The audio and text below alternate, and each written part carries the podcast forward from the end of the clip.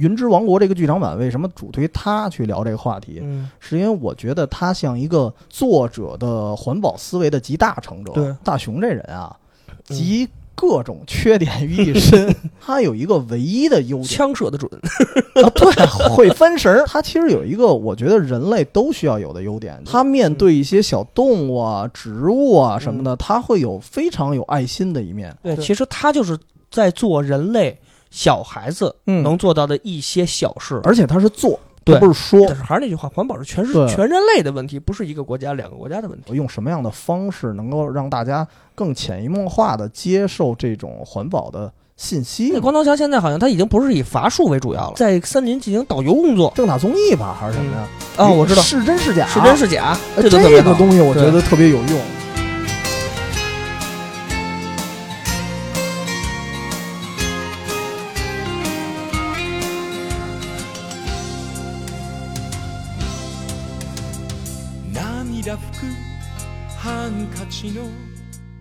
欢迎收听《远方周末计划》，我是主持人 NTC。待会儿听一。呃，随着这个悠扬的音乐啊，嗯。虽然也不知道是什么日日语日语唱的是什么哎。啊，首先得先说一句啊，感谢公益合作方绿色和平嗯。为本期节目提供的环境保护方面的数据支持。嗯，感谢。呃，所以说完了这句话，就知道我们本周的话题是什么哎了。因为，呃，因为我们是周六呃周五上节目，对，然后周六呢正好是六月五号世界环境日。对环境日，哎，嗯值此之际啊，嗯，我们追溯一部算是非常古老的上古时代的一部得三十年前了，对差不多动画长片，九二年的九二年的，嗯，动画长片，嗯就是哆啦 A 梦的一个剧场版《哎，大雄与云之王国》。对对对，其实它翻译翻译方法很多、啊，很多很多有什么云之国啊、嗯也有叫梦幻王国的。对，反好像就是你的呃漫画版，就是漫画版和那个动画版的名字好像是不是就不一样？啊，还真不一样，对对吧漫画版好像叫梦幻王国，对对对，哎，然后根据这个动画啊，嗯，如果大家看完了，可能跟我们感触会差不多。对这次来一个比较算是严肃的、深沉的哎话题吧。对对对对我是不是得梳一下头？你得哎梳一下头，把头发梳成大人模样，穿上一个漂亮西装啊，嗯特别严肃。首先，这个片子正好七十一推荐了一下啊，然后专门看了一遍，嗯看了一遍然后先评价一下呗，要不？嗯，就是这部片子，首先就是一个刚才介绍了上古时代了，九二年对的一部片儿，还真是，嗯它确实是因为呃，哆啦 A 梦的短片大家都比较了解啊，就是比较搞笑的。然后藤子不二雄他那种神奇的脑洞啊，哆啦 A 梦的神奇的口袋掏出好多道具来，对，给大家带来欢笑，还是比较轻松的，对，比较轻。松，比较愉快。但是基本上哆啦 A 梦好多长片嗯，都是相对来说相对比较温情，或者说是像这期我们要介绍的，或者有点意义，对，有点意义的。嗯主要这期环保主题，就是刚刚开始看前头，其实没有这个感觉。哦，当前头你还没跟对，前头没有，前刚开始就是大雄要见识，大雄说说明云的事儿，然后那个嗯胖虎他们就不信，就嘲笑他。对，后来他跟哆啦 A 梦就是老生常谈，又开始哭。哆啦 A 梦说：“啊那咱们建立一个云上的国家。”然后说这建起来得三年啊，怎么样怎么对，样？还是那一套，就是还是那套老流程。对老流程哎，，就是但是到了中期，哎，他们误入到真正的云之国，见到了天上人，也就是这个比咱们地球上的人类高一等的这个居民们，对才进入了真正的这个正题，对正题。然后到这个剧场版的最后推到高潮的时候，然后天上人就是他们开始呃攻击，呃不能说攻击，就是审判人类的时候，对静香。呃，胖虎和小夫三个人接受审判，然后他们为人类进行辩护的时候，对，剧情推向高潮。先说他们为什么审判，其实主要是天上人认为地上人搞了这个大量的污染，对，破坏了破坏了地球原本应该有的环境。对，然后熏的这些天上的居民就没法住了，哇，对，呃，就好多人都是因为被这个地上的环境所污染，嗯。被天上人吸到了天上，对对对，对，对来天在天上享受真正的地球应该有的环境和氛围。嗯，哎，然后再审判人类，然后放了好多图片，比如说工业污染，比如说垃圾屠。杀对，什么屠杀这些这动动物，然后嗯造成这个呃造成这个动物链的这个缺失，所以说，其实这些都是发生在咱们身边的事儿。对对，咱们现在看这些事儿，看一些新闻啊什么的，其实一直在发生，对，一直在发生。但咱们今天看这个，因为我这个影片虽然小时候可能也看过，但是嗯看过漫画。其实想想九二年日本用一个大家更低龄化、能接受的这个呃大众化大众化环境下，然后让大家意识到环保问题的重要性。嗯，这个场面给我很大的感触。对，所以说到这儿啊，我得先解释一下，刚才啊也能听出这个剧情其实是明显的关于环保的。对，但是得先解释一下我为什么推这个剧场版，啊因为呃，在哆啦 A 梦的短片里啊，其实关于环保题材多了去了。嗯，对，是很多次都有，但是得先先说一事儿啊，因为嗯呃基础知识先了解一下。嗯嗯嗯首先，《哆啦 A 梦》这个漫画它是由藤子 F 不二雄对主要制作的，因为一说藤子不二雄啊，不加这个 F，嗯。其实是两个人的笔名儿啊，对，是是是。然后藤子不二雄 A 先生呢，就是安孙子素雄，他其实好像是间接的参与过这漫画，嗯。但是主笔是藤本弘老师。嗯，对，所以所以以下啊，为了这个简单啊，说起来比较方便，嗯。我就不不说那么长了，我们就叫叫他原名了，藤本弘老师。嗯，藤本弘老师，嗯。他其实我就能感觉他本身就是一个公益心特别强的人，嗯，就是所以他短片也出现过很多次啊，尤其是大熊，对，就是你感觉大熊这人啊，嗯。集各种缺点于一身，就是什么又懒又馋、嗯又玻璃心嗯什么的，对对对对，对，但是他有一个唯一的优点，也也不是唯一的优点，反正一个非常核心的优点。枪射的准，啊，对，会翻神儿，对对吧？弹弓子玩的好，对，但是呢，他其实有一个我觉得人类都需要有的优点，就是他很善良。对。他面对一些小动物啊、植物啊什么的，他会有非常有爱心的一面。对对对，就为什么？我记得当时看一篇章，就是大雄的结婚前夜，哦，我知道这个，就为什么嗯。那个静子的父亲愿意把自己的女儿特别放心的交托给他，嗯，就是因为他说大雄这个人，他好像他呃父亲忘了说没说这句话了，说好像没一无是处什么优点，没什么优点，就是这意思。好像类似的一句话，好像说来着。但是他说他有最大的优点，就是他会因为别人的悲伤而悲伤，对，而且他特别的善良，善良到什么程度啊？我记得好像那集里他摔跟头，嗯明明是他自己摔跟头啊，应该挺疼的，嗯，但是呢，他把一小花儿压压断了，哦，然后他都都会很伤心。对，然后这也就能看出来，他为什么在短片里无数次通过哆啦 A 梦的一些道具，嗯。然后他救什么濒危动物啊，嗯嗯。甚至穿越时空去救已经灭绝的动物，对，而且这些动物呢，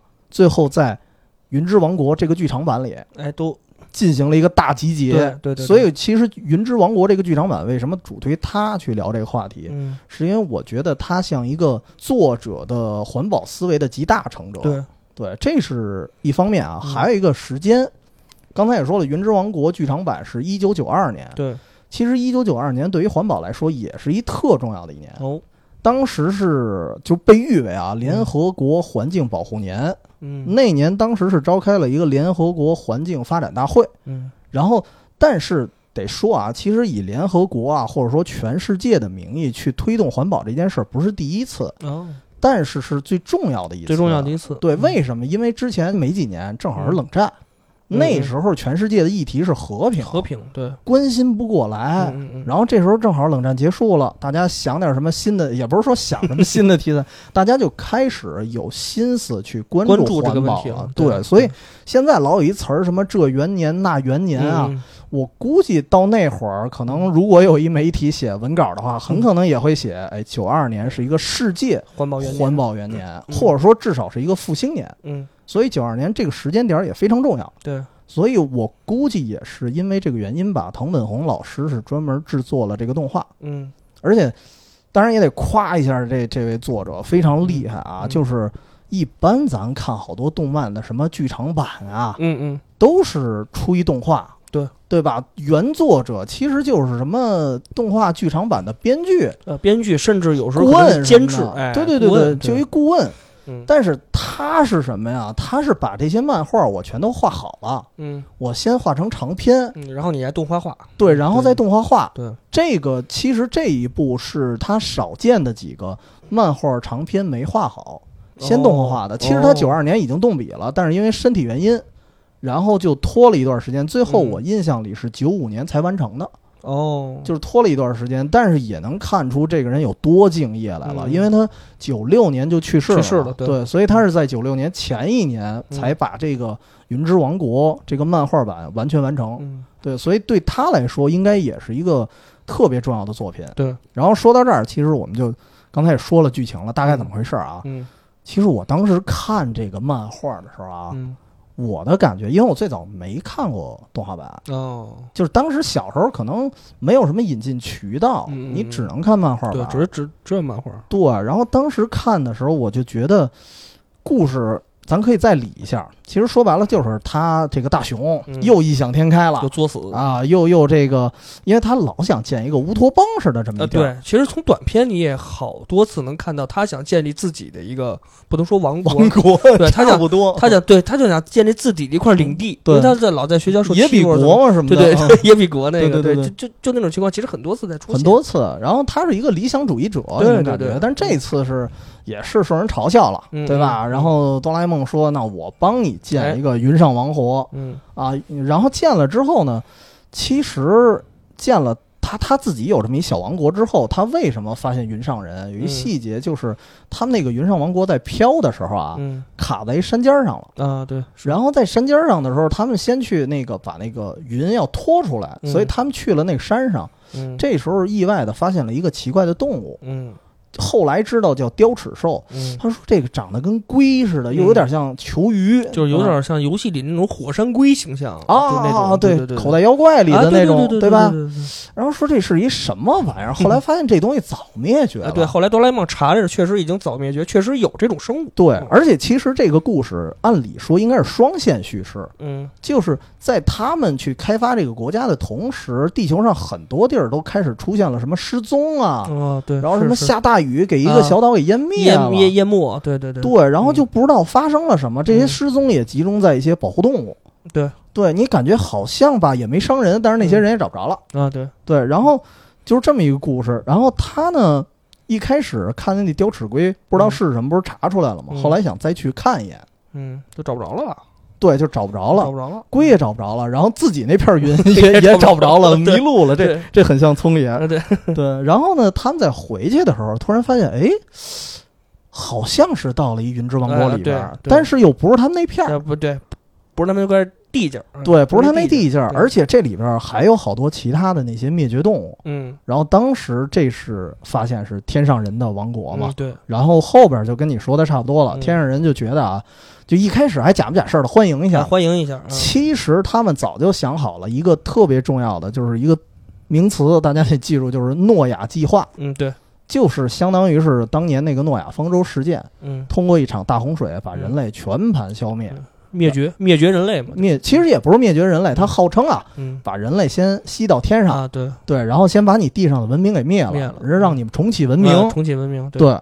然后这个时候呢，其实也一来二去发生了很多冲突，嗯。比如说有一帮那个出现了一帮反派，嗯对，就是那个盗猎盗猎人集团好像叫，对。盗猎集团叫猎人集团，就是猎嗯，象的一帮人，对对对对。专门是杀大象的。因为嗯。今天咱这话题的切入点很大一个跟大象有关，嗯就是这个猎象集团，他们呢是从天上王国一开始，他们也被天上王国的人吸走了，吸走了然后一说这帮人坏人先囚禁了嗯，他还没有哆啦 A 梦这帮人待遇，啊对，就是你还能跟我这个较量一番，还跟我这理论一番，没嗯没这机会。嗯然后这几个人逃脱狱了，逃跑，然后后来还劫持了哆啦 A 梦的那个云复原大炮，对，就相当于这一炮能把你那个整个天国给炸没。对对他们确实也炸了一个，对，也炸了一个，炸了一个。好像能源州，对，说是专门提供能源的。他们那会儿已经凶相毕露了，在他们安全以后又变得凶相毕露了，对，然后利用了哆啦 A 梦了，对，而且他们还说呢，就是说你们要不把那稀有动物交出来，我们嗯。继续炸。对就是你你看这帮人的，他归根结底还是贪，但属于那种小贪小念。所以，说他那个角色可能就是人类的一部分人类的这个嘴脸。嘴脸，对，对，还真是。然后这个时候，哆啦 A 梦其实又代表了一部分人类的形象，嗯。就是他牺牲自我，对对，他拿脑袋脑袋把那个那个，那个储气罐儿，储气罐儿就那个对。大炮的储气罐儿，对对对对对。吧？就是弹药库相当于。没错，然后撞完了之后，自己几乎是濒临死亡。呃，已经是就第二次昏迷嘛，因为第一次昏迷是在剧情前段，嗯。有一，次昏迷意外昏迷，然后就是坏了哆啦 A 梦，然后对对对，大雄坏了一段时间还，坏了一一长段时间，嗯，后来是又是为了整个是为了云之国的安全，对，然后又一次牺牲自我，这是他主动的牺牲，这是他主，动。对，嗯，然后这个时候，其实天之国的人就开始啊，觉得呃，就云之国的人就开始觉得，我们是不是要改观一下想法。对我们不能把所有地球人都都列为是对一棍子打死怪人，对，对，然后这时候其实他是给了人类另外一个机会，就是进行最后的审判，嗯然后找了一帮证人，其中其实机器猫的那个躯体 就跟尸体差不多了，濒临死亡那 状态，那儿了，对，就躺那儿了。就大家遗体告别的，其实说白了，首先，这就是一个物证，嗯，就证明地球上的生物在确实在帮助我们拯救这个世界。对，对，这是一方面。然后同时，就刚才也说了，嗯就是说短片中出现大量大熊拯救一些濒危动物的场景。对，这些濒危动物包括那个小人村的居民，对就那小小个子，应该是三十五卷。对，第短篇的第三十五卷，对，然后包括那些什么渡渡鸟啊、恐鸟，对那些大鸟对他们也说，当年啊，他们为我们打造了一个无人岛。哦无人岛，对，因为我记得他们是怎么捕捉的呀？嗯好像是大熊丢了一钱包还是什么，嗯他们用一个穿越时空的一个捕捉器，嗯想把他钱包逮回来。嗯后来捎带手就觉得，那这是不是可以把当年灭绝的动物也给哦逮回来？这样的话，他们就不会灭绝了，至少保存一只，对，对吧？然后还给他们打造了一无人岛。嗯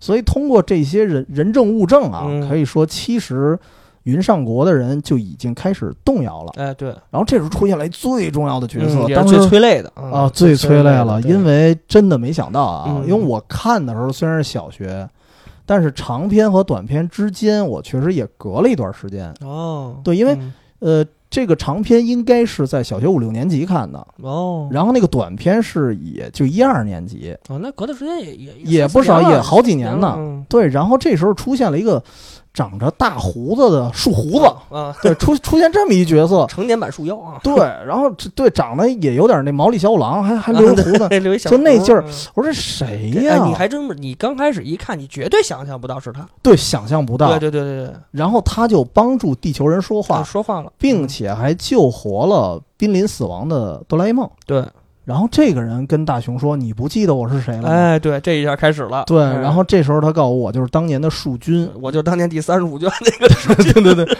呃，那好像是三十三卷吧，我有点忘了啊。嗯，他是谁呀、就是当年哆啦 A 梦拿一个道具，嗯啊，对，相当于把一个呃大雄他们家的小树苗嗯，给救走了，因为那个小树苗它占地儿，对，在家里突然滋生出来了。嗯是就是他妈还是是是是要给他刨了还是怎么着？后来大雄是不舍得，说对不行，不舍得不不不干，然后哆啦 A 梦去帮助他。对，然后就给它变成一个人形儿，哎对让它可以活动，自己走。树精或者树妖吧，就啊，对，有一点像小树妖，但是当时特别可爱啊。哎，拟人化的的特好玩儿，对小大尖儿小腿儿，有一点像银河护卫队的那个什么什么古古古鲁夫叫什么？我想想不起那名儿来了啊，古古古古鲁特是吧？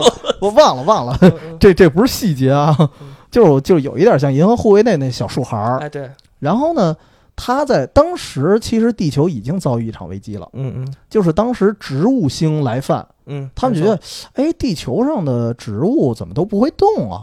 啊其实地球上植物压根儿就不会动，压根儿就不动。对他们认为是地球人毁的。哦，然后这时候偶尔居然发现了这个树菌，哎，能动的，为什么你能动啊？嗯？然后树菌就一来二去说我是被他们救活的，嗯或者说怎怎么样的。然后但是说地球这边确实不能动，嗯，但是地球的树确实有一定的毁灭性，这个哦这个没办法。嗯然后植物星的人就觉得，这个既然地球上有这样的树，首先我们就不攻击了，我们知道怎么回事了。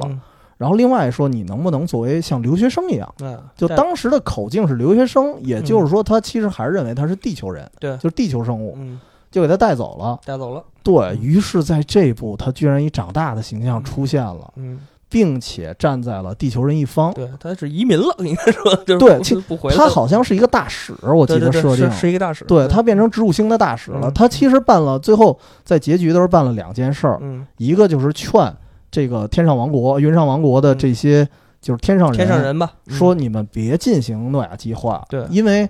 呃，虽然他们在破坏着这世界，嗯。但是其实有一些环保人士，他们在保护这世界，保护这个世界。虽然很缓慢，嗯，对，但是他们在做，所以说是不是应该留给他们一些时间？嗯。这是一方面。然后另外一件事儿呢，就是说他们的植物星是可以接受呃云上人的移民的，嗯嗯嗯，对。然后这样的话啊，就天上人的移民的，嗯嗯，然后这样的话就是天上人也跟地球人就没有矛盾了，那就这么着吧，对，就可以走了。嗯。所以最后我觉得还有那么一点儿呃大欢大团圆吧，啊对对对。大团圆，但是其实也挺伤感的，因为嗯最后天上人说了一句话，就说如果地球的环境有一天如果改善，嗯，我们其实还会回来，嗯。就是他们愿意留在地球。，对，因为确实是天上人的呃这个就是云之国的好多这个居民人民嗯，都是都是从都是从这个这个地球上吸上去的，哎，对，是因为他们被这个呃人类破坏了他们生存的环境，他们没办法。对，就如果说有一天地球真的回恢复到了一个该有的样子，那他们嗯。肯定还会回到地球上过他们自己的生活。对，对。所以这是剧情本身啊，所以正好也说到了。其实我当时这是小时候的感受啊，长大了之后吧，这个东西其实有人在解读，嗯，不只是我在想这个事儿。嗯，我发现其实很多人对这个天上人啊，嗯。其实他是带有一定的这种批判的，嗯。因为首先说啊，其实天上人他有一定的傲慢性，让啊，他就有点高高在上对就是俯视着你，是吧？你们都不你们都不行，你们毁坏地球，是吧？对对对对，因为首先因为你看啊，你起的名儿叫什么？诺亚计划。那嗯诺亚计划是什么？在圣经当中，这就是神降下的一个天罚，嗯就是大洪水。嗯，那你既然实行诺亚计划，你就是把自己当神了。对，但是当神的时候，你做了什么？嗯你只是拯救动物了，嗯对吧？因为，呃，在这个动画的过程中，我记得会放了一段剧场，就是天上人的剧场里嗯。放映的一个相当于纪录片儿吧。嗯。然后这个纪录片儿，你感觉好像跟咱的圣经故事差不多，嗯，对是，对吧？对，就是当时一个相当于这个亚当和夏娃嗯。俩人住在一个地儿，嗯，然后突然呢，但是这这点儿可能跟圣经又不太一样了。嗯。突然三面围攻，嗯。来了一个什么沙漠中的军队、海上的军队、陆地上什么各地的军队，三面围攻，要把他这个国家给灭掉。嗯。他说：“我不跟你们打，我国家可以献出来，嗯。我就求生存，我就求我们这些动物不会被你们毁灭。嗯然后这时候他就开始向神祈祷。嗯。呃，这时候出现了一个算是神迹，嗯，就是突然他们发现有一片云能登上去，哦，然后他们就登上这片云走了。嗯走了。之后，地上这帮人眼红啊，嗯。我们打了半天，最后你们走了，不行，嗯。我们得攀上去。哎，于是这这一块又回归圣经了，嗯。就是开始造那个通天塔。通天塔，对，最后呢被大洪水淹没。嗯其实相当于对剧情来说，它是第一次诺亚计划，嗯对吧？但是我觉得区别可能在于哪儿啊？就在于第一次诺亚计划有一点像人类他敌视神，嗯，或者敌视这个神的力量或者大自然的力量。嗯。他想我想要灭掉你，我想吞并你，对，所以被惩罚。嗯。但是你看他这个片子就有特别强的宗教性。嗯，然后第二次诺亚计划就是天上人他们准备干的这件事儿是什么呢？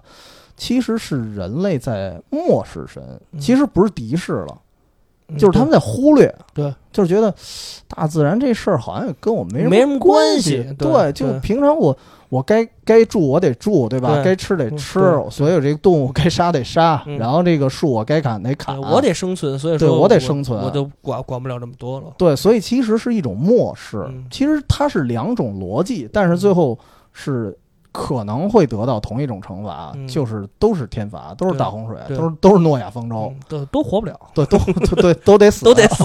对。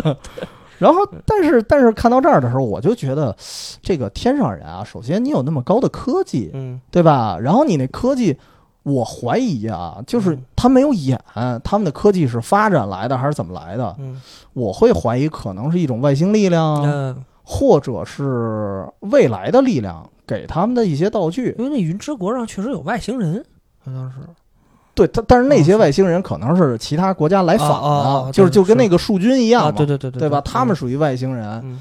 但是我是觉得啊，因为呃，哆啦 A 梦以前的短片也出现过，嗯。或者说长片也出现过，有一些所谓的那个那个时间旅行家嗯。都不知道名字，嗯，就知道他们呢在这个地球上留下了很多道具，嗯不只是哆啦 A 梦一个人穿越过来，嗯，在那个《一千零一夜》那故事也出现过，就是哦辛巴达有一堆道具，当时哆啦 A 啊梦就说、是是是，说你这道具 哪儿来的呀？然后他他特逗，辛巴达说曾经有一个叫泰姆 Traveler 的人，对对来了，其实就是就是那个 Time Traveler，对对对对对，时间旅行家，时间旅行者。啊对对，然后然后对，像像有有这么一个人啊，我也不知道是谁，谁，嗯，然后他给了我这些东西，因为我嗯救过他。对，嗯其实有一些未来的影响，嗯而且你看那个云上王国，嗯，它的那些地基呀、包括他的对那个云还原大炮，他也怕那炮，嗯对，所以你看他这科技有可能就是来自于二十二世纪、嗯哆啦 A 梦对对它那个跟哆啦 A 梦是平时代的，对对，所以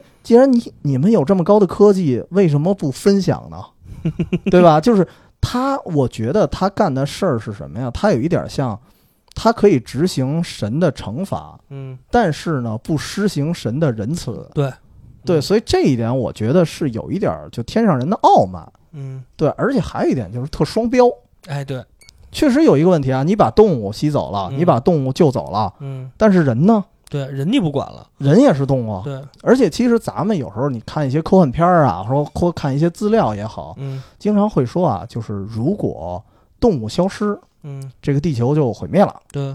但是你反过来说，如果人人类类消消失失，也不一定不毁灭，对，就不好说这个事儿，嗯。对吧？所以其实他这事儿办的反正挺挺双标的，嗯。而且他理论上啊，我觉得我不敢说，但是我觉得有一点像，就是有一点现实映射。嗯。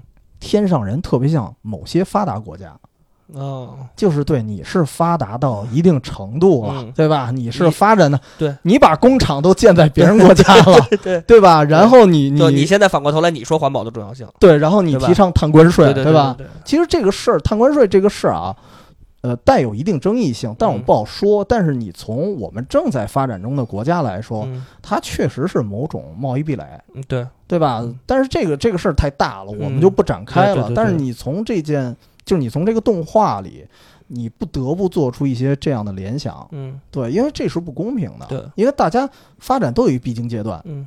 而且说到必经阶段，它还有一件事儿，我觉得特缺啊，嗯。就是你把地上的文明给毁灭了。嗯。他想的是啊，你们可以从头再来，嗯，但是你要知道，从头再来的污染性更大。对，就是人类应该从对从零开始，嗯。我，们还要经过这种，对呃我我肯定还得经过现阶段。对对，还得经过这个时间，因为然后会化，可能可能污染会比现在还严重，对，对吧？而因为已经污染到一定程度了，对对对对然后你把这儿毁灭了，然后再污染一遍，然后再污染一遍，我可真的可能是更严重，对对对，对吧？嗯。就是因为我至少会想到两点对环境的破坏，嗯一个是你把人啊，现在现在你把人留下来了。嗯然后地上的文明没了，嗯，这个动物你不可能全带走吧？对你要全带走，这个星球也不存在了。嗯你肯定得留一部分，嗯，留下来的那干嘛？人类的文明没了，动物只能用来吃。对，一样，对，他们的命运是一样的，而且你看现代啊，你要是文明社会的话，大家能养殖，嗯所以还好，还不用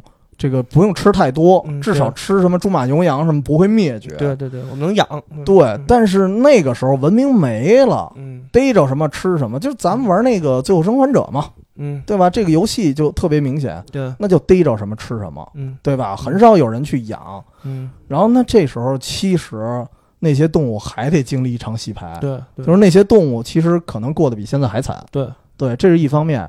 然后呢，如果发展到一定程度，嗯，你看，咱们就说第一次、第二次工业革命那会儿啊，工业革命，嗯，伦敦是雾都吧？对那时候污染吧，对到现在解决了吧？但是你那是必经阶段啊，对，你还得来一遍，对对吧？嗯所以其实我觉得做了这个事儿之后，它没有什么用，除非你真把人类灭了。就是应该是什么？应该是你把人类吸走，然后你把这个，你通过诺亚计划把这个就是人类文明毁灭，嗯，然后你用你的文明建立一个新的文明，哦，对，对，就是建立一个真正呃你所希望的世界，你再把人类放回来，对我告诉你们怎么生活，对，呃，然后这样其实是应该可以的，对，但你不能说毁完以后你不管了，你让人类再回来重新再建，那就这就不可能的。就说白了就脱裤子放屁都。对，就说白了，其实你如果想对环境保护，其实对于现在世界这个议题是一样的，对，不是说呃，你给哪个国家啊，某一个国家你下达什么命令或者禁令，你告诉他你们国家该进行环境保护，嗯。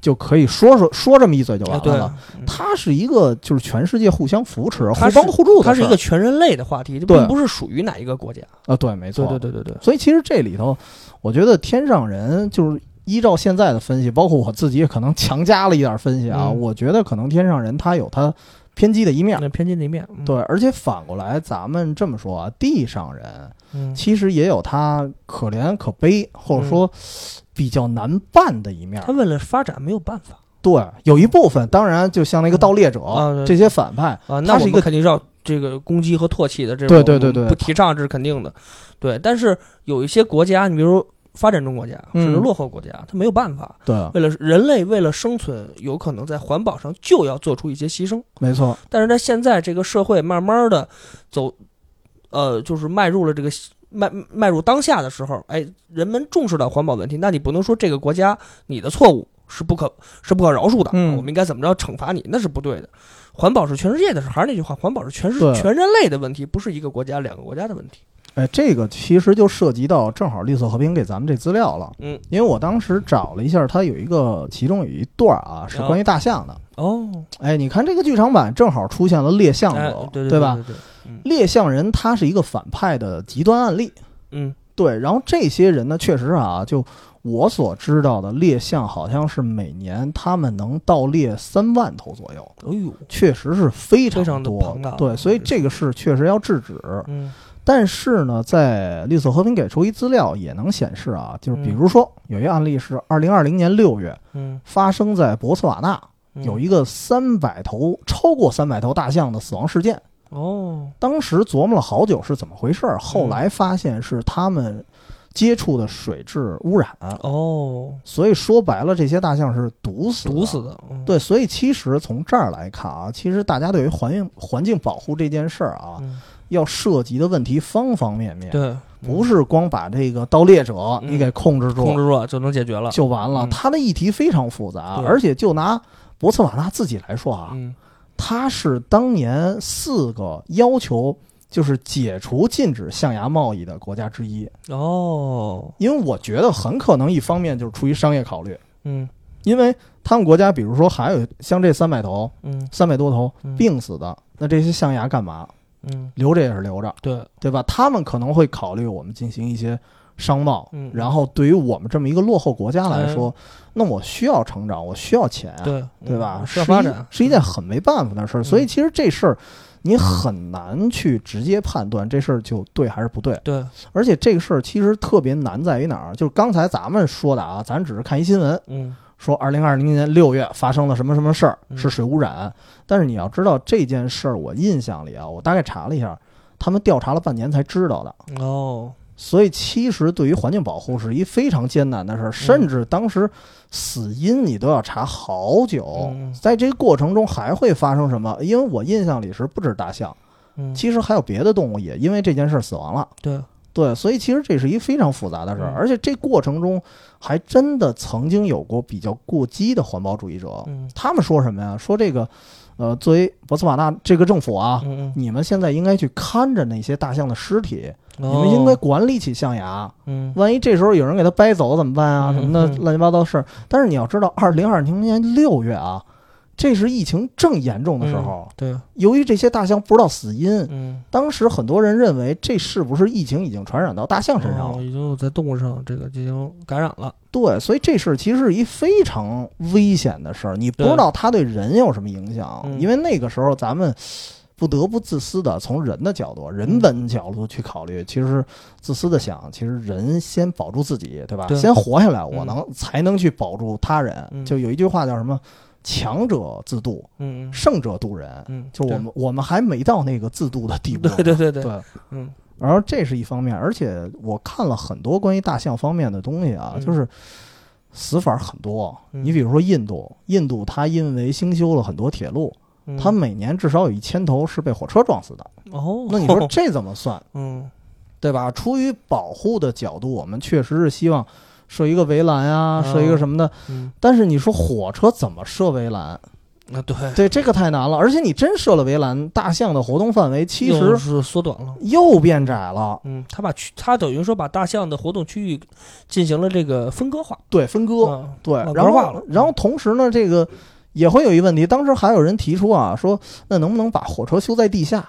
但是你想想，印度得花多少成本啊？嗯，而且火车放地下那得多长啊，对，对吧？嗯所以这个其实相对来说太困难了。就是好多，比如说环保主环保主义者也好，嗯或者说是动物保护群体也好，有时候他们会只会站在自己的角度去考虑问题，对，就是呃，你要呃那个这一一年有一千头。大象被火车撞死啊，这是个多可悲的事情。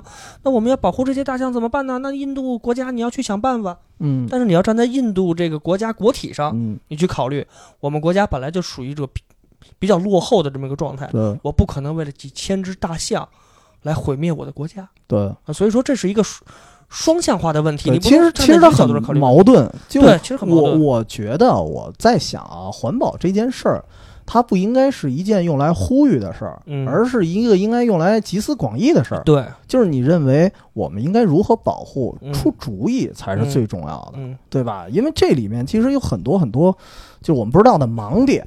呃，我其实推荐大家看一网站，叫嗯“为大象发声”。哦，这个网站我觉得他说的还挺客观，嗯嗯，就是他会告诉你，所谓大象濒危这件事儿啊，就是在全世界范围内濒危这件事儿，这是一伪命题。他自己哦。是为大象发声的，哦，但是他自己会很客观的告诉你，这个嗯。命题也是一伪命题，就是说嗯。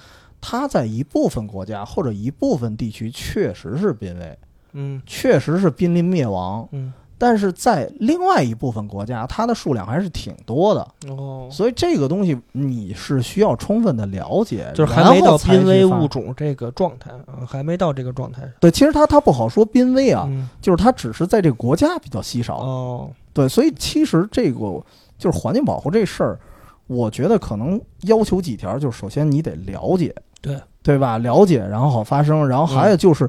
你发声也是为了出主意而发声，而不是只是呼吁，或者说像这个天上人一棍子打死，我要代表月亮消灭你。对，对，这个太可怕了。嗯，所以这其实是一个非常任重道远吧。对，其实也是个非常大的话题，嗯对，对，哎，所以其实我反过来倒觉得，嗯就是你看哆啦 A 梦里的大雄，嗯，他就是一个真正的环保主义者的一个代表。对，，其实他就是在做人类小孩子嗯，能做到的一些小事。对其实这些事儿你看似微不足道，其实每一个人都如果这么做的话，嗯，那么世界会好很多。对，而且他是做，对他不是说。他确实在做。对嗯，你觉得这些事儿，哎，你看漫画的时候觉得啊，这些小事儿，这个是手到擒来。对但是真正看漫画的这些人，有多少人真正做过这些事儿，嗯，因为对吧？我一直觉得环保这个事儿本身啊，它就是一个勿以善小而不为的事儿。哎，对，对，而且它的这事儿本身就任重而道远，就嗯特别缓慢。嗯，就是你别想着我一两年之内我就出什么样的成哎果，对对，但是我觉得顶多就是在哪方面，比如说防止盗猎方面，嗯，我们可以做得更好。对，但是在某些方面，我觉得确实是很难。像这个，就我还印象里啊，就刚才嗯说这个、这个大象误食了这个毒水的事件，嗯我其实一开始我是不懂的，嗯，我一直以为动物是天生的，它具有辨识的能力呢。哦，对，我还觉得嗯就可能喝一口觉得不大对，然后就不喝了。就是对，我觉得它应该比人类敏感，啊啊对对对但是确实是在我们知识范畴之外的。当我们知道了更多，那我们可能就包括很多人养狗，嗯甚至有的人养狗都不知道这个小狗狗该吃啥，啊，对，对吧？这也是一个问题。就是你既然已经去养育它了，那你就应该掌握大量的知识，包括。狗拴绳子，很多人觉得啊，我们家狗不咬人，嗯这不是你们家狗咬人的问题，对对对吧？这个这个是狗自己有危险的问题，对对它怎么不想这个问题？它我觉得它是一个，其实它是一个习性，但是你如果没有经过稍微了解一点的话，你觉得没问题，对但出了问题，那就是大问题。对对，因为这保护它是一个方方面面很细节的嗯没错。没。错，嗯然后，然后就说到这个整个剧情，我觉得啊，嗯它好玩在于就是它的解读性，嗯。就是它厉害在于它有很强的解读性。对。就是当我小时候看的时候一个感触，嗯。当时小时候看的就是热泪盈眶。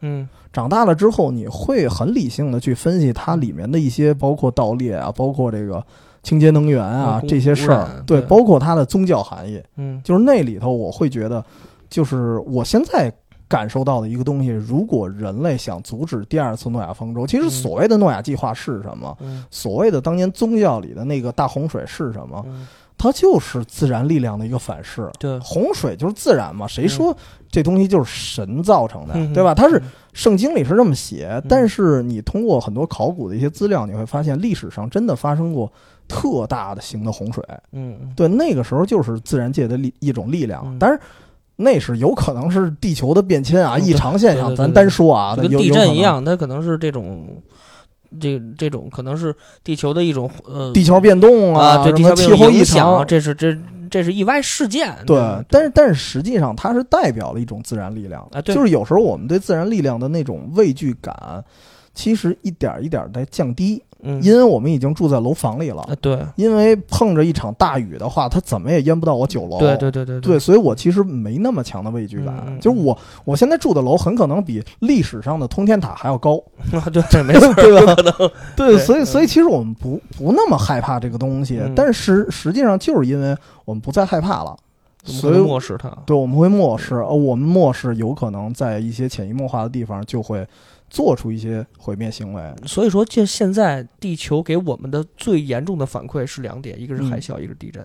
啊，就是咱们现在科技已经发达到了，就是已已经到很发达的阶段嘛，现在只能这么说。到目前为止很发达的阶段，但是我们对地震的预判还很可悲。对，我们只能在可能在地震发生前几秒甚至几十秒才会预知到这个地震。那当那你如果是已经晚了，对，已经什么都来不及了。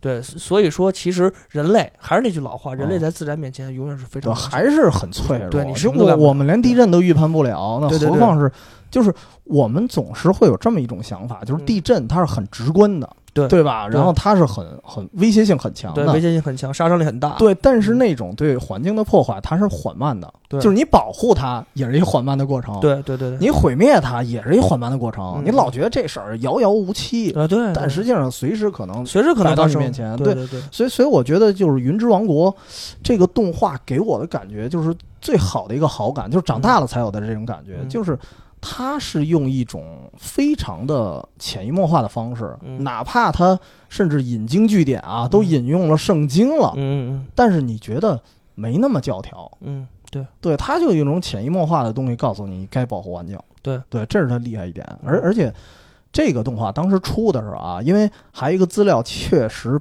不太好找了，哦，就是九二年在日本上映的时候，嗯。它放完了这个原片儿，嗯，它还放了一个九分钟的短片儿，哦。叫《空中飞车恋曲》。哦，叫为什么叫空中飞车？其实它里面用一个九分钟的小短片，还是哆啦 A 梦这一帮人啊。还是哆啦 A 啊梦的这故事，哦哎，，讲的是什么呢？讲的是一个对清洁能源汽车的一个幻想，哎，一个畅想。所以最后它还是回归到，就是哪怕一个附赠的短片啊，嗯。都是回到了一环保主题。环保主题，而且好像我听说是一种很轻松的方式去放出来的，嗯，但是我没找到视频资源，哦就你没看过，对我也没看过。那我听说应该是很不错，就所以说你有一点像一个长篇的 MV，哦，所以说就你从这个点就可以看出来，藤本弘老师太厉害了，太厉害了，就九二年，了在咱们国家汽车还未普及的状态下，他就已经异想天开到啊，真是以后开始进行能源汽车阶段，对对吧？所以说他在九二年就已经想到了这一步，对。嗯，当然，你你看他那个什么《云之王国》里头好多他道具的细节也能看出来，嗯就是他们在云之王国怎么开车，嗯就是我不是找一辆汽车或者找一辆什么，嗯他们用的是那个呃太阳能的玩具，啊，是是是，对，然后用一个放大灯给它放大。放大了对。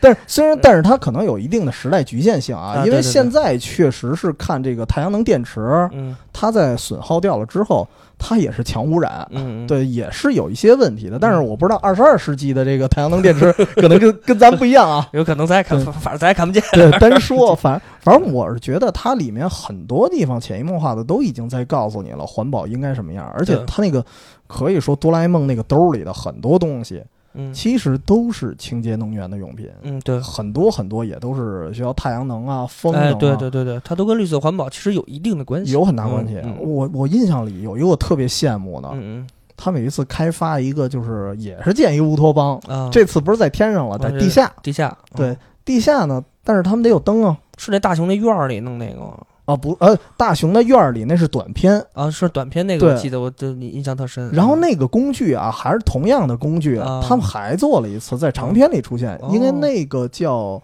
那篇好像叫《大雄与龙骑士》吧。哦，那我没什么印象。嗯，然后他们是在地下又开发了这么一个伊甸园似的。嗯然后呢，他们用什么照明啊？嗯他们用的是那个发光的苔藓，哦，明显是一种植物。植物啊，对，但是它发出来那光应该是未来的啊，嗯现实中我也没见过啊。然后它用的是那种太呃，就是明显日光灯的那种光芒，嗯非常亮。哦，对，但是它用的都是苔藓，哦，就完全是清洁能源。所以你觉得，哎呦，这想法太太棒了，对，太厉害。嗯而且你不会觉得他是在教育你啊。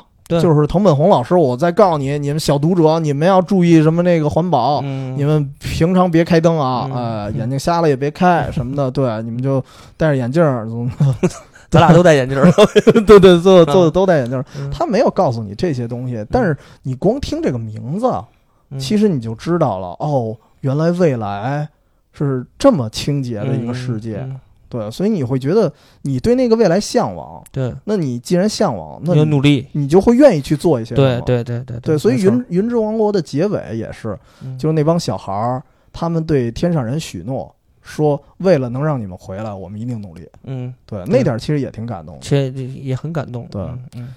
那说回咱夸了这么多了啊，嗯嗯一通给这个滕本弘老师一通彩虹屁了嗯。啊，咱们也得说说。其实我觉得啊，嗯云之王国它就像一个抛砖引玉，对，它可以说是一个范本吧，嗯嗯，就是我用先用一个特别经典的 IP，嗯。然后呢再打造了一个大家喜闻乐见的形式，嗯。其实就是动画嘛，就是父母带着小朋友嗯。可以到电影院一块儿看的一个东西，嗯。对吧？然后来告诉你环保的重要性啊，至少最次最次也能阻止这个诺亚方舟计划，对吧？对对，最次最次也能阻止世界毁灭嗯啊。然后其他的，那你们去思考。嗯所以在这儿，我就再想一下，你说嗯咱们生活中会不会有一些方式？你有想过用什么样的方式能够让大家更潜移默化的接受这种环保的信息吗？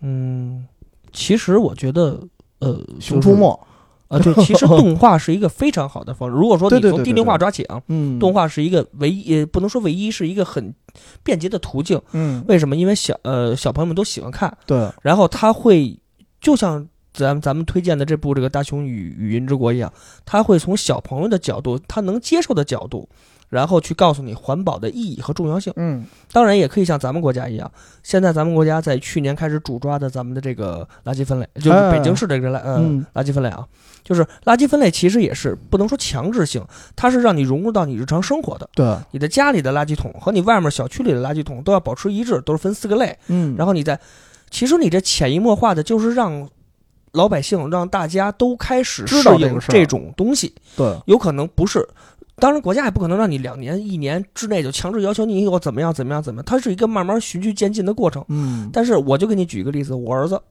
我儿子在知道了这个垃圾分类以后，我们就给他买一些玩具，哦哎，甚至于一些一些图画书，他现在背的垃圾分类的比我背都清楚。哦哦，他知道什么垃，基本上生活的垃圾，家里每天产生的垃圾，他都知道这属于哪些类、哪些类、哪些类。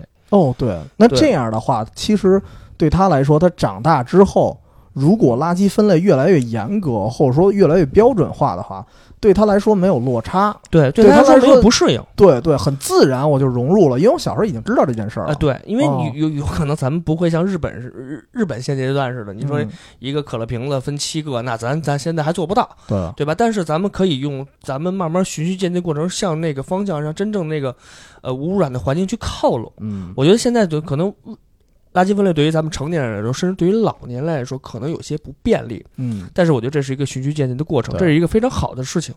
咱们起步是稍微晚了一些，但是我觉得这种东西都是一些潜移默化的。你看现在一个小朋友都记得住，那那、嗯，难道咱们大人记不住吗？大我觉得人大人脑子没小孩好。可能大人比较懒，可能主要是。但是说一题外话，我是嗯听清水说的，因为他之前又去日本出差还是干嘛了，嗯然后跟我带回来一消息，就是在日本部分城市啊，垃圾分类取消了，又哦，因为那个垃圾分类，他们有一部分是为了填埋，但是哦日本国家小，你知道吗？嗯有的城市填埋量已经超超标了对，其实所以作为一个小国，确实他们做环保有一点艰苦。对对，嗯反正这这事就是单说啊。对对对，然后我在想的一个什么，其实嗯你要说九十年代，咱国家也做过一动画，嗯，是吗？知道一个非常经典的 IP，什么？海尔兄弟。哦，还真是，对吧对你这么说还真是。海尔兄弟其实里边也有一些环保理念，但是啊，我觉得它有一缺陷，嗯就是最后你跟小哥们儿啊一块儿聊起当年对于海尔兄弟有什么样的记忆，没人记得住。对一方面没人记得住，有人记得住，一般都记什么？哎，我记得火山爆发的一酋长被那个岩浆吞没了，吞没了童年阴影啊。啊！对对，所以其实有时候咱们的动画啊，咱也不是说自惭形秽，确实有一些动画做的，嗯它让你觉得有一点跑偏。嗯，就我觉得海尔兄弟原本的理念应该是讲述一些大自然的力量，它其实刚开始原本的科普啊，哎对吧这些东西，但是最后你好像没怎么科普。对你反正这科普是没记住，就记了一个黄裤衩儿，一个蓝裤衩儿，这是对这俩记就记着海尔冰箱 了，对，就挺商业模式做的挺好的。然后包括你看《熊出没》，嗯《熊出没》，我觉得它原本的原本的想法其实也挺好的，嗯，但是吧，保护森林吧，嗯对，保护森林、保护动物。嗯你看光头强就是他们树的一个反派，反派最嗯最开始设定是一反派，好像嗯现在有点这个，其实现在光头强的形象在慢慢的往回转，洗白了。对，就是慢慢 往回转。其实嗯他现在跟熊熊大、熊二两个人就就就不能说两个人，就是嗯两只熊开始进行一些配合对啊，就就有也是保护森林啊，对对对对对，我记得好像有一次有那个盗猎者偷走了一老虎，哎，对对对。光头强是跟熊大熊二一块儿去抢回老虎，有这么一些故事。而且光头强现在好像他已经不是以伐树为主要了，啊，他现在是保护森林，在森林进行导游工作。哦，哎，哦他现在已经把这个呃，那这这叫什么狗熊岭作为自己的家，真正作为自己的家，不是他工作的场景了，哦，已经是他生活的场景。他已经跟这个狗熊岭这个地方融入到一体了。哎，那我觉得这变化挺好的。哎，对对对对对对，你看，就是好多有两个长篇，就是他就是已经变为导游工作了，哦，他已经不迫害森林了。哎，这就是一个转变。对，而且因为因为我是当导游，因为我要介绍这片景点儿，嗯所以我要更加的保护它。哎，我更喜欢这个地儿。对，因为因为如果树都被砍伐了，我没得可倒了，嗯对，对吧？哎，我那我觉得这设定倒挺好。我、嗯我原来啊还以为他会过度的注重这种低龄化体验，嗯，就是过过度的胡打胡闹。啊对但是你要你这么说的话，那我觉得他的那种环保思维渗透的还是挺好的。对，嗯，除了这以外，其实我还想到一个啊，就是嗯现在咱们有时候还带小朋友去动物园儿，哎，对吧？嗯你看以前的动物园儿嗯就搁一牌子，嗯，然后就告诉你这动物介绍咋啊，介绍啥东西什么科什么属，啊，啥玩意儿顶多就给你俩字儿，濒危动物，对对对对，对？吧？但是你有想过吗？咱刚才说了好多濒危动物，嗯，濒危动物到底是什么？对，对吧？这个概念其实只是以前看一些电视啊什么说的，嗯但是现在啊，我前段时间去动物园，我发现哎，信息更完善了，哦。就是我才知道濒危动物它是一个等级，哦，它不是一个独立的定义。我以为啊，就是世界上就分三种：嗯。灭绝了的、濒危的，还还 OK 的，跟猪似的，就就就圈养的一大堆。嗯。我以为就这三种。嗯。然后呢，我当时是去那个滇金丝猴的那个那个展区那儿，哦。然后我看那牌子写了一大排，嗯。有灭绝动物，哦。有野生灭绝动物，哦，然后极危动物、濒危动物，哦。什么什么少危动物，还有安全动物。哦。哦，合着分很多很多类，嗯然后这里头它就能分出类型。它其实是按照，比如说按照数量啊，嗯。或者说按照它的繁殖的特性，比如说繁殖的慢，那它可能是易危动物，哦，它它还没到濒危，它数量其实够。嗯。就比如说濒危是那种短期内可能嗯。真的会灭绝的，嗯然后还有一种，比如比如说叫什么来着？是呃，近危动物。哦。近危动物属于长期内嗯。可能会灭绝的，嗯，还有无危，或者说它也它也可能写安全，嗯。然后这就属于其实没什么大事儿的。嗯，然后他把这所有的给你列出来之后，嗯。他在濒危那儿给滇金丝猴加了一下重，哦，他就告诉你这属于濒危。嗯。然后其实其他的还有呢，还有像极危可能更危险。嗯嗯，就咱们最呃经常看《动物世界》啊，嗯。经常提这个骆驼有双峰的，有单峰的，对吧？嗯其实单峰的骆驼原来属于野生灭绝，哦，它比极危还严重，还要严重，就是已经没有野生的了，哦，就只有圈养。圈养，对，然后后来好像据说啊，就是圈养之后又给他们放回山林了，所以他们可能会级别会稍微的回来一点，可能哦算极危或者什么的。嗯对，但是他们一度确实野生灭绝了。嗯对，所以其实这个我觉得啊，作为因为动物园本身就是带小朋友去看的一个地儿，嗯，对吧？如果你有这些信息的话，其实是对小朋友去了解这些事儿，嗯，他可能会更直观，嗯。对吧？不像咱小时候就告诉你一濒危，我我就当时我觉得嗯。小朋友之间啊，能知道濒危这个词儿，就很少，对，就很少，知道的也觉得自己特有文化，嗯。特高大上，嗯。而且也跟咱一样的概念，以为就分三等，嗯，对，对，就是他就就是我现在还认为就分三等，对 对我我其我其实，在去动物园之前啊你，也认为就分三我也我仍然以为就分三等，所以其实这也能看出来，其实咱们这个对对知识的渗透，我觉得还很不够，还很不够。包括刚才的那个说《熊出没》，嗯我觉得《熊出没》是不是还可以适当的啊嗯加一些知识性？虽然其实很难，我实话实说，嗯是确实很难，小朋友去接受起来也不是很容易。但是我觉得尽可能的考虑去适当的加一点儿。嗯，其实我觉得《熊出没》，咱就说到《熊出没》嗯就《熊出没》这个动画片儿，其实它慢慢的，正是我觉得它在往这个就是当年的哆啦 A 梦上进行靠，就是一些短片还是比较搞笑的呀，嗯包括啊打国灯墙也好，或者怎么保护，后来是保护森林也好，等到这个长片的时候。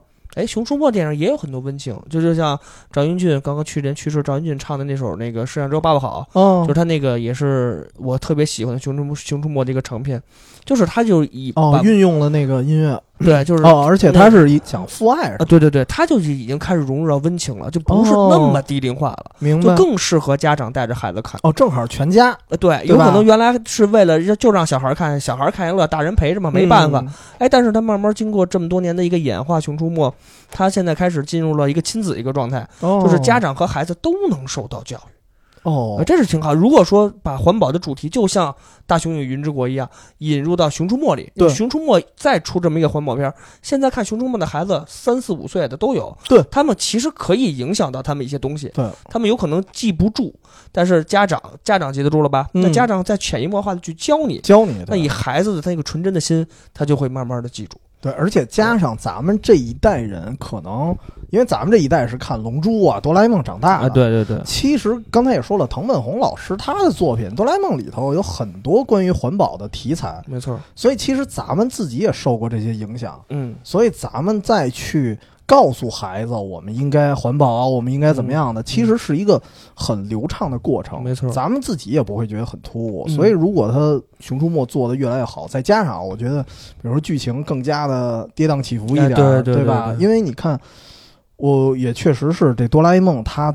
这个这个剧场版啊，嗯就是《云之王国》这个剧场版，确实做的很优秀，在于它还把宗教的东西给啊你融入到里面，就你看出，你就能看出这个作者的知识性嗯或者说知识面儿应该很强，而且他不是说我很教条的就把圣经给你拽里边儿，对，哎，我还经过了一系列的改编，嗯，然后在里面可能还隐藏了一些梗儿，哎，对。对吧？所以我觉得这确实非常厉害。当然，像藤本弘老师这样大师级别的人物，确实比较少。对，太少太少啊，咱们也不能过于要求，但是不能太苛刻啊。对对对，但主要是以环保为主的话，其实现在以现在咱们国家嗯，就编《熊出没》这个编剧的水平来说，完全没有任何问题。哎，但是嗯有一个问题我不知道啊，因为呃，在《熊出没》里边儿，你比如说那个有一猴大王，嗯，对吧？我记得好像有一小猴子一猴大王是他妈谁哦，那个你说是吉吉国王是吧？哦，对对对对，啊，就是我拿香蕉那个。对对对对这个其实对孩子也会有一些误导。嗯，嗯，因为为什么这么说？因为我一哥们儿他不是做那些什么。呃，因为他也做考古，嗯然后也做很多景点的那些什么指路牌啊、说明牌的一些设置。嗯然后他的师傅就是在那个四川那一块儿，他设计了好多那种那个，就是他他是设计很多指示牌上的文字。嗯嗯，你以为这个文字好像就是随便编点儿，对吧？嗯景区找几个人一写就完了。嗯。为什么找他？就是找一个专家去弄，就是他在特殊的地方，尤其是四川那边不是猴多吗，嗯对吧？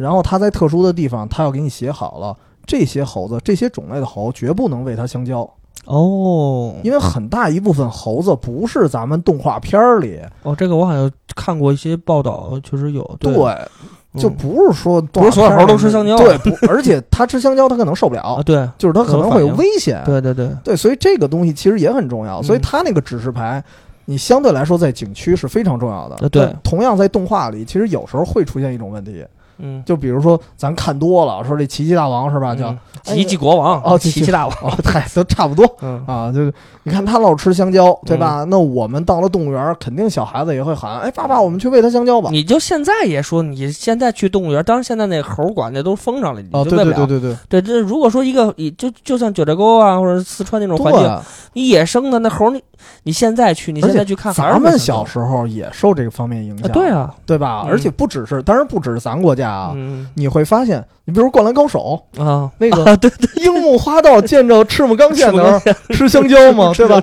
其实，在他们国家人印象里，也就是说，这是一个国国际公认的一个想法了。对对对对但实际上并不准确。对对，所以其实我是一直认为，既然是动画片儿，我所谓的那个就是科学一点啊，嗯，不是硬生生的给你阐述科学道理，而是至少咱们没有嗯科学硬伤，就别给它带跑偏了。嗯，我觉得这个也挺重要的。对嗯，其实我觉得像原来的《动物世界》，咱们小时候《动物世界》其实那个模式就很好就住记住赵忠祥了。啊。对，当然 嗯当，然那个可能是稍微的高龄化了一些。嗯，那我觉得现在以现在的这个制作水平来说，完全可以低龄化，对，以动画片的形式哦告诉你动物是就是就像回到原来动物世界那个模式，介绍一些动物，它们的习性是什么，它们生活在什么地方，或者说刚才结合到你那个、呃濒危和那个极危那种，嗯，以电电视宣传片或者哪怕再科技一点，建设一个博物馆哎，或出点书。嗯，告诉你们这个世界到底有多少已经灭绝了，对对对，一些特别美丽、特别漂亮的物种已经没有了。你你比如说，就灭绝动物，你给它出一个类似于